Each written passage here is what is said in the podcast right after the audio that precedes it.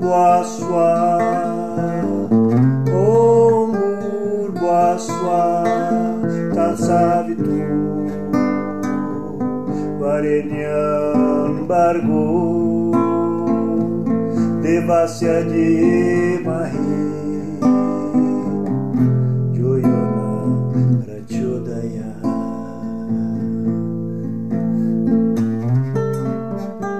Sejam bem-vindos ao seu portal do Gita, o seu canal de leitura semanal do Bhagavad Gita como ele é, escrito, traduzido e comentado por Srila Bhaktivedanta Swami Prabhupada e narrado por mim, Satyaraja Dasanudasaha, todas as quartas-feiras. É terceira e última parte da introdução do Gita. O processo de deixar este corpo e obter um outro corpo no mundo material também é organizado. O homem morre depois que se tenha decidido que forma de corpo terá na próxima vida. Autoridades superiores, e não a própria entidade viva, tomam esta decisão. De acordo com nossas atividades nesta vida, nós nos elevamos ou nos afundamos. Esta é uma preparação para a próxima vida. Portanto, se pudermos nos preparar nesta vida para ser promovidos ao reino de Deus, então seguramente, depois de deixar este corpo material, alcançaremos um corpo espiritual, assim como o do Senhor. Como se explicou antes, existem diferentes tipos de transcendentalistas: o Brahmavadi, o Paramatmavadi e o devoto. E como se mencionou antes, no Brahma Jyoti, o céu espiritual, existem inumeráveis planetas espirituais. O número destes planetas é muito, muito maior que o de todos os planetas deste mundo material. Este mundo material equivale a aproximadamente um quarto da criação. Neste segmento material, há milhões e bilhões de universos com trilhões de planetas e sóis, estrelas e luas. Mas toda esta criação material é apenas um fragmento da criação total. A maior parte da criação está no céu espiritual. Aquele que deseja fundir-se na existência do Brahman Supremo é transferido imediatamente ao Brahmadyoti do Senhor Supremo e, deste modo, alcança o céu espiritual. O devoto que quer desfrutar da associação com o Senhor entra nos planetas Vaikunta, que são inumeráveis. E o Senhor Supremo, através de suas expansões plenárias como Narayana, de quatro mãos, e com diferentes nomes como Pradyumna, Aniruddha, Govinda e etc., se associa com ele, com o devoto, ali.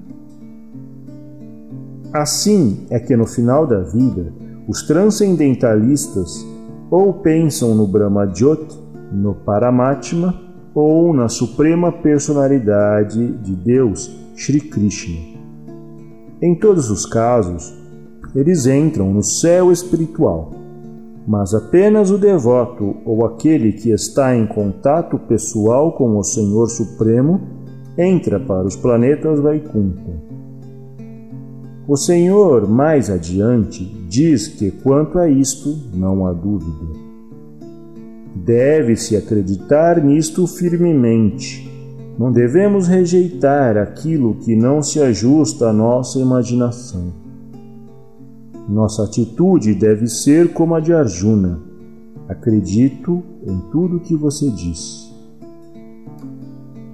Portanto, quando o Senhor diz que a hora da morte quem quer que pense nele como Brahman ou Paramatma, ou como a personalidade de Deus, certamente entra no céu espiritual. Não há dúvida quanto a isto. Não há motivo para não acreditar nisto. A informação sobre como pensar no Ser Supremo no momento da morte também é dada no Gita, no oitavo capítulo, verso 6.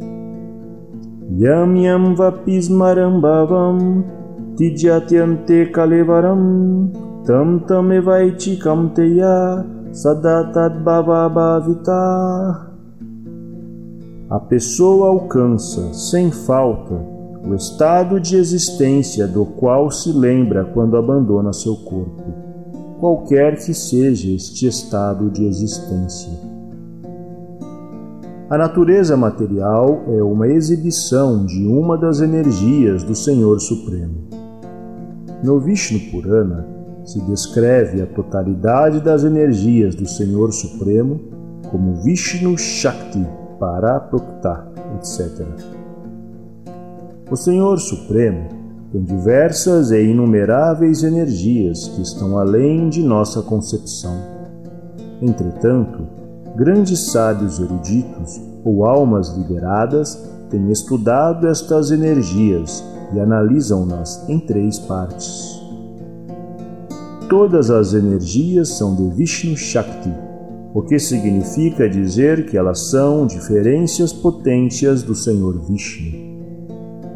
Esta energia é para transcendental. Como já se explicou, as entidades vivas também pertencem à energia superior.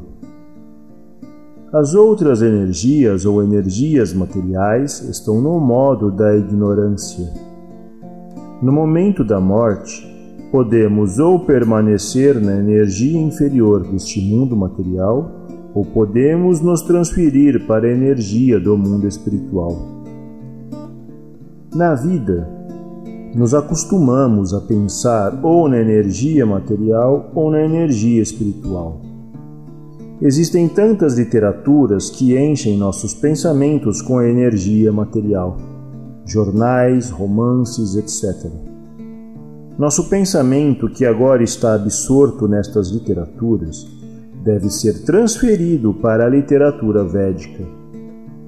Os grandes sábios, portanto, Escreveram muitas literaturas védicas, tais como os Puranas, etc.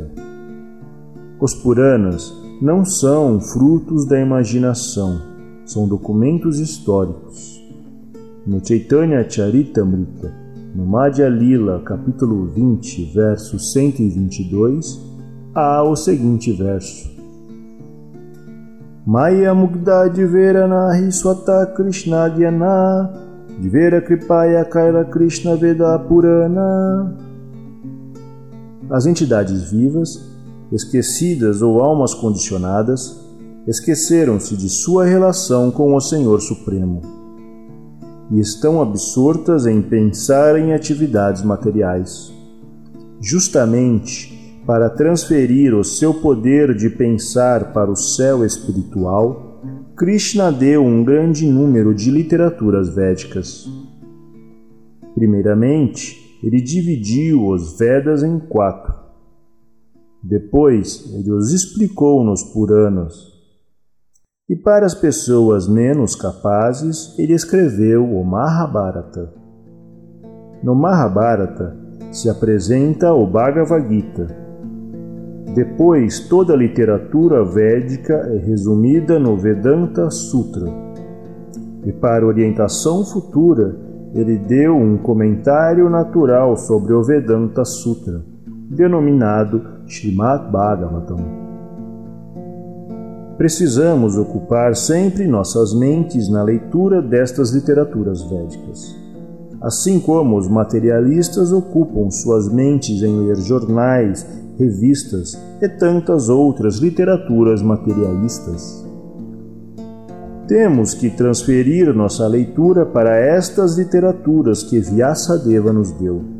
Deste modo será possível que nos recordemos do Senhor Supremo na hora da morte. Este é o único caminho que o Senhor sugere e ele garante o resultado, não há dúvida.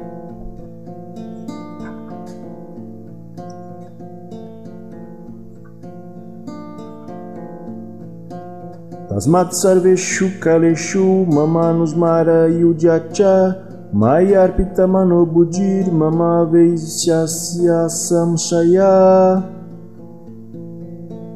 Esse é o verso 7 do capítulo 8 do Bhagavad Gita. Por isso, Arjuna, você deve sempre pensar em mim e ao mesmo tempo deve continuar seu dever prescrito e lutar. Com sua mente e atividades sempre fixas em mim e tudo dedicado a mim, você me alcançará, sem dúvida alguma. Ele não aconselha Arjuna simplesmente se lembrar dele e abandonar sua ocupação. Não. O Senhor nunca sugere coisas impraticáveis. Neste mundo material, a pessoa necessita trabalhar para manter o corpo. A sociedade humana se divide segundo o trabalho, em quatro divisões de ordem social: Brahmana, Kshatriya, Vaishya e Shudra. A classe Brahmana, ou classe inteligente, trabalha de uma maneira a classe kshatriya, ou classe administrativa, trabalha de outra maneira. E a classe mercantil e os trabalhadores tendem todos para seus deveres específicos. Na sociedade humana, quer seja um trabalhador, um comerciante, um guerreiro, administrador ou agricultor, ou mesmo se a pessoa pertence à classe mais alta, e é um literato, um cientista ou um teólogo, ela tem que trabalhar para manter sua existência. O Senhor por isso diz a Arjuna que ele, Arjuna, não necessita abandonar sua ocupação, mas enquanto estiver empenhado nesta ocupação, deve se lembrar de Krishna se ele não praticar ou lembrar-se de Krishna enquanto estiver lutando pela existência, não será possível que se lembre de Krishna no momento da morte. O Senhor Chaitanya também aconselha isto. Ele diz que se deve praticar ou lembrar-se do Senhor cantando sempre os nomes do Senhor. Os nomes do Senhor e o Senhor não são diferentes. Assim, a instrução do Senhor Krishna Arjuna, lembre-se de mim, e a injunção do Senhor Chaitanya para sempre cantar os nomes do Senhor Krishna são a mesma instrução. Não há diferença porque Krishna e o nome de Krishna não são diferentes. No estado absoluto, não há diferença entre referência e referente. Por isso temos que praticar o lembrar-se sempre do Senhor, 24 horas por dia, cantando seus nomes e moldando as atividades de nossa vida de tal maneira que possamos nos lembrar deles sempre. Como isto é possível? Os acharyas dão o seguinte exemplo. Se uma mulher casada está apegada a um outro homem, ou se um homem tem um apego por uma mulher que não seja sua esposa, o apego deve ser considerado muito forte. Uma pessoa com tal apego está sempre pensando na pessoa amada. A esposa que pensa em seu amante está sempre pensando em encontrá-lo, mesmo enquanto está ocupada em seus afazeres domésticos. De fato, ela executa seus trabalhos domésticos ainda mais cuidadosamente para que seu marido não suspeite de seu apego. Similarmente, devemos sempre nos lembrar do amante supremo Sri Krishna e, ao mesmo tempo, executar nossos deveres materiais muito esmeradamente. Aqui se requer um forte sentimento de amor. Se tivermos um forte sentimento de amor pelo Senhor Supremo, poderemos cumprir com o nosso dever e ao mesmo tempo nos lembrar dele. mas temos que desenvolver esse sentimento de amor. Arjuna, por exemplo, sempre pensava em Krishna. Ele era o companheiro constante de Krishna e ao mesmo tempo era um guerreiro. Krishna não aconselhou que ele abandonasse a luta e fosse meditar na floresta. Quando o Sr. Krishna descreve o sistema de yoga para Arjuna, Arjuna diz que a prática desse sistema não lhe é possível. Arjuna Uvacha Yoyam Yogastvaya Prokta Samyena Madhusudana Etasyaham Napashyami Chanchalatvat Stitinstiram Arjuna disse: Ó oh Madhusudana, o sistema de yoga que você resumiu parece impraticável e insuportável para mim, porque a mente é inquieta e instável. Bhagavad Gita, capítulo 6, verso 33. Mas o Senhor diz: Yoginamapi sarvesham madgatenam taratmana Shraddhavan bhajate yomam mata. De todos os yogis, aquele que sempre se refugia em mim com grande fé, adorando-me em serviço transcendental amoroso, está mais intimamente unido comigo em yoga e é o mais elevado de todos. Bhagavad Gita, capítulo 6, verso 47. Assim, aquele que pensa no Senhor Supremo sempre é o maior dos yogis, o Gyani Máximo, e, ao mesmo tempo, o maior dos devotos.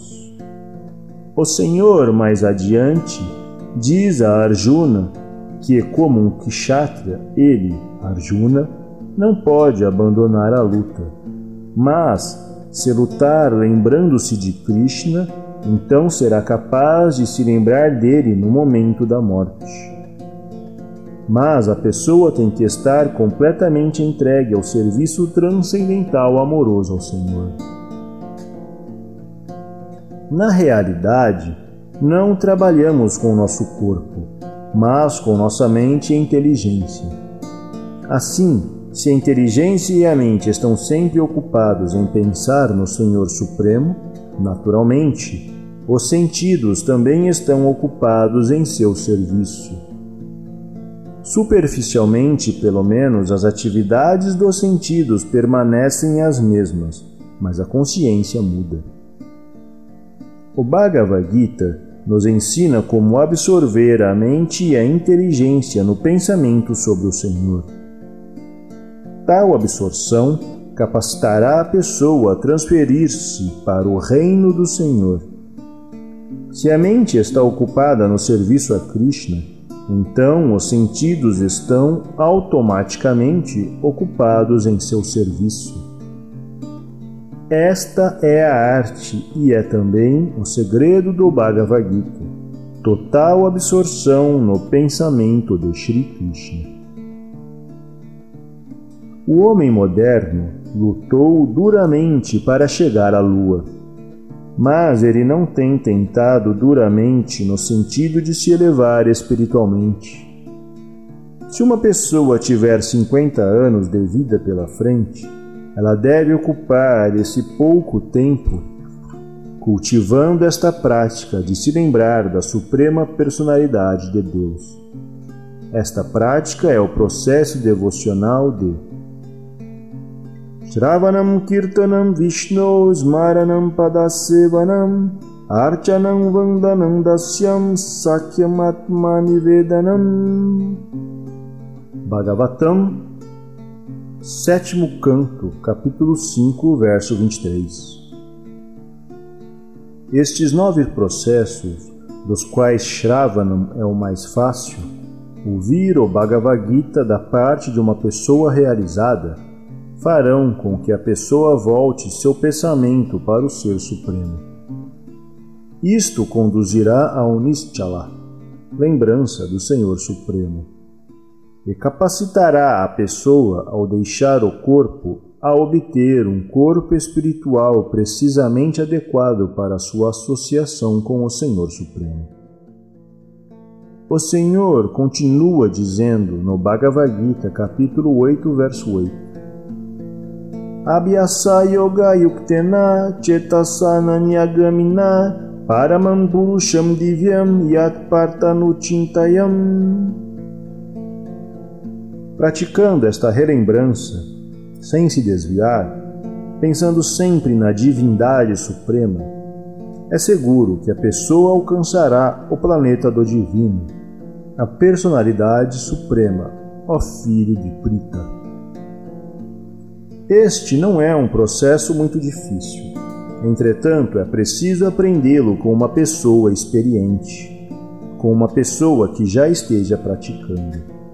A mente está sempre voando de um lado para outro, mas a pessoa deve praticar sempre a concentração da mente na forma do Senhor Supremo Sri Krishna ou no som do seu nome.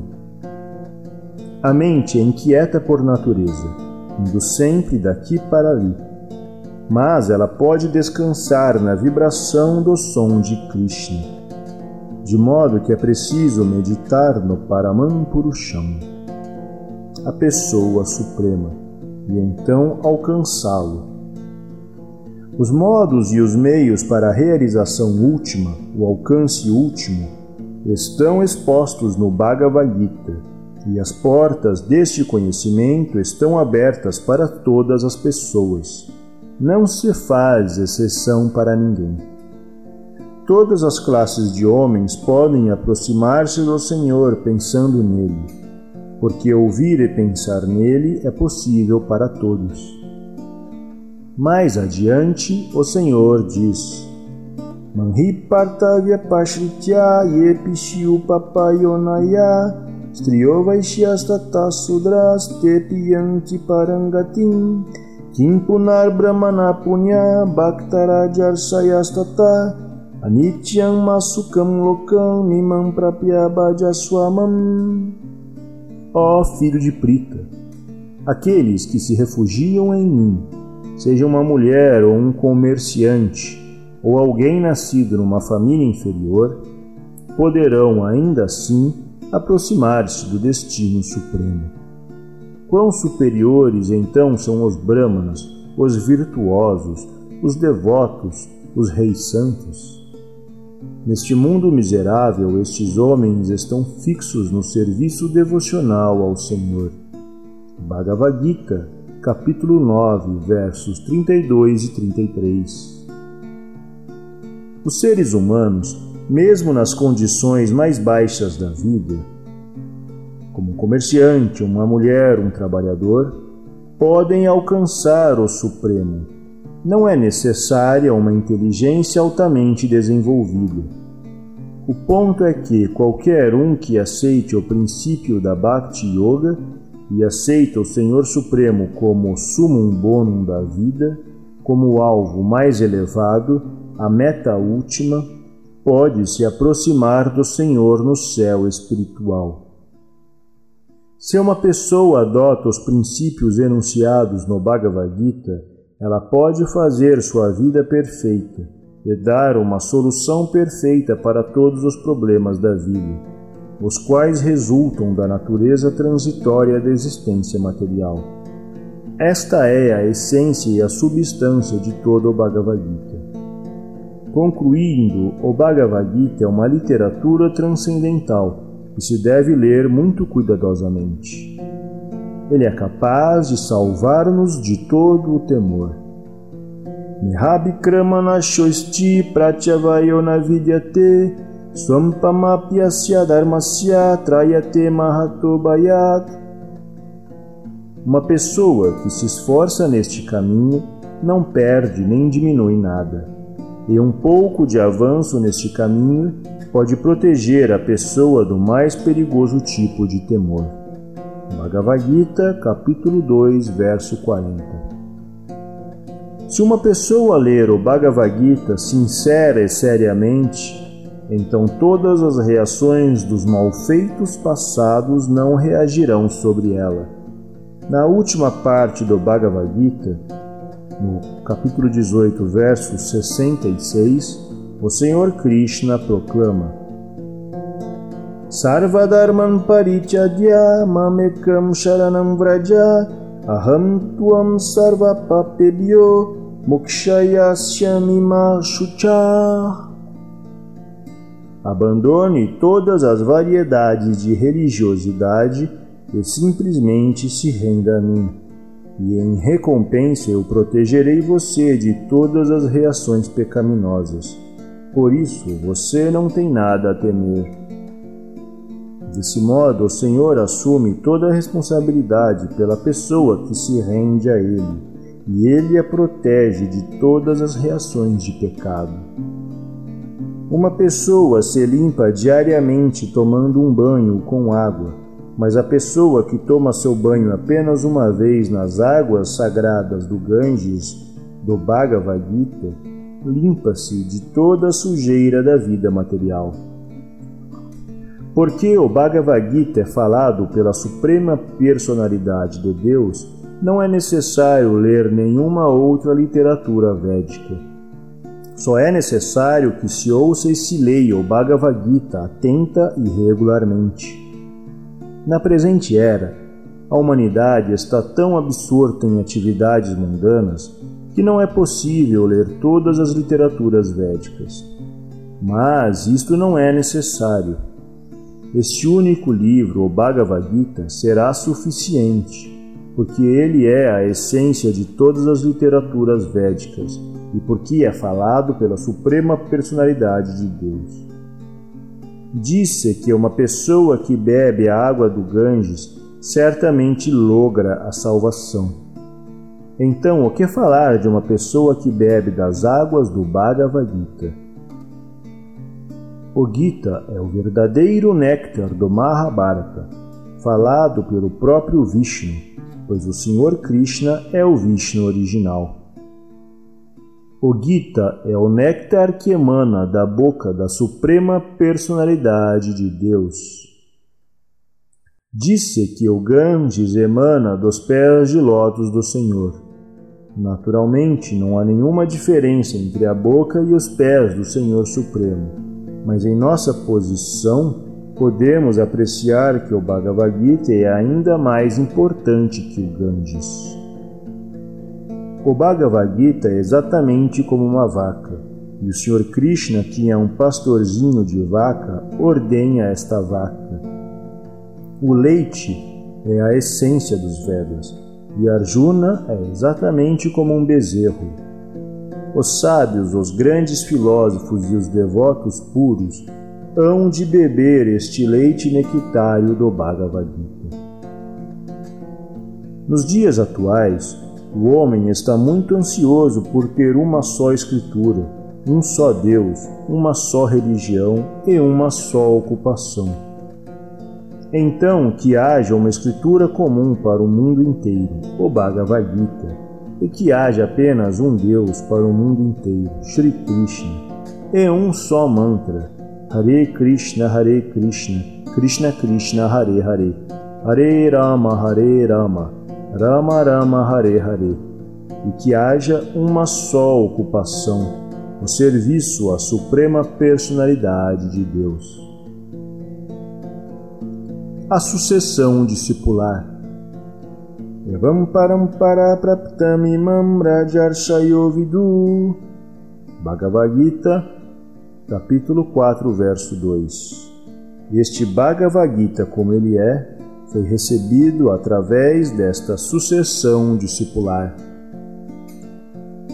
Krishna, primeiro, segundo Brahma, terceiro Narada, quatro Vyasa, cinco Madhva, seis Padmanabha, sete Nrihari, oito Madhava, nono Akshobhya, dez Jayatirtha, 11. Yananasindhu 12. Dayanid 13. Vidyanid 4. Rajendra 15. Jayadharma 16. Purushottama 17. Brahmanyatirtha 18. Vyasatirtha 19. Lakshmipati 20. Madhavendra Puri 21. Ishvara Puri Nityananda Advaita 22. Senhor Chaitanya Mahaprabhu 23. Rupa, Swarupa e Sanatana 24. Raghunatha e Diva Goswami 25. Krishna Das Kaviraj Goswami 26. Narottama Das Thakura 27. Vishvanatha Chakravarti Pandita 28. Baladeva Jagannatha 29. Bhaktivinoda Thakura 30. Gourakshora Das Babaji 31. Bhaktisiddhanta Sarasvati 32. Sua Divina Graça Bhaktivedanta Swami Prabhupada. Portanto, é, aqui se encerra a introdução de Prabhupada e pelo que nós vemos aqui na linha de sucessão discipular, como que o conhecimento e o mantra vem passando de mãos em mãos até Bhaktivedanta Swami Prabhupada, que é quem traduziu e comentou o Bhagavad Gita aqui para nós. Conhecimento, portanto, vem direto do Senhor Krishna até nós. E agora, acessível a todos através desse portal, o portal do Gita. Semana que vem, iniciaremos então a leitura efetivamente do Bhagavad Gita. Até lá!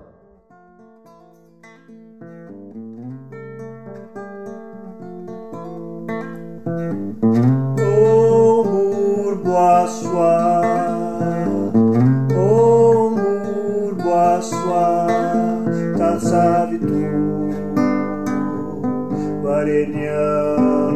Om Bargo Devasya Mahi